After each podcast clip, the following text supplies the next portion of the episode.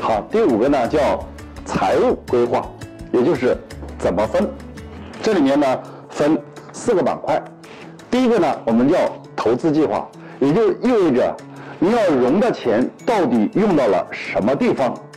那这里有几个借鉴的，比如说像人才引进、渠道建设、技术创新、品牌建设、创新业务等等等等。那么只有一个标准，一定要让投资者感觉到你是轻资产轻运营，千万不要让他感觉到你在重资产和重运营。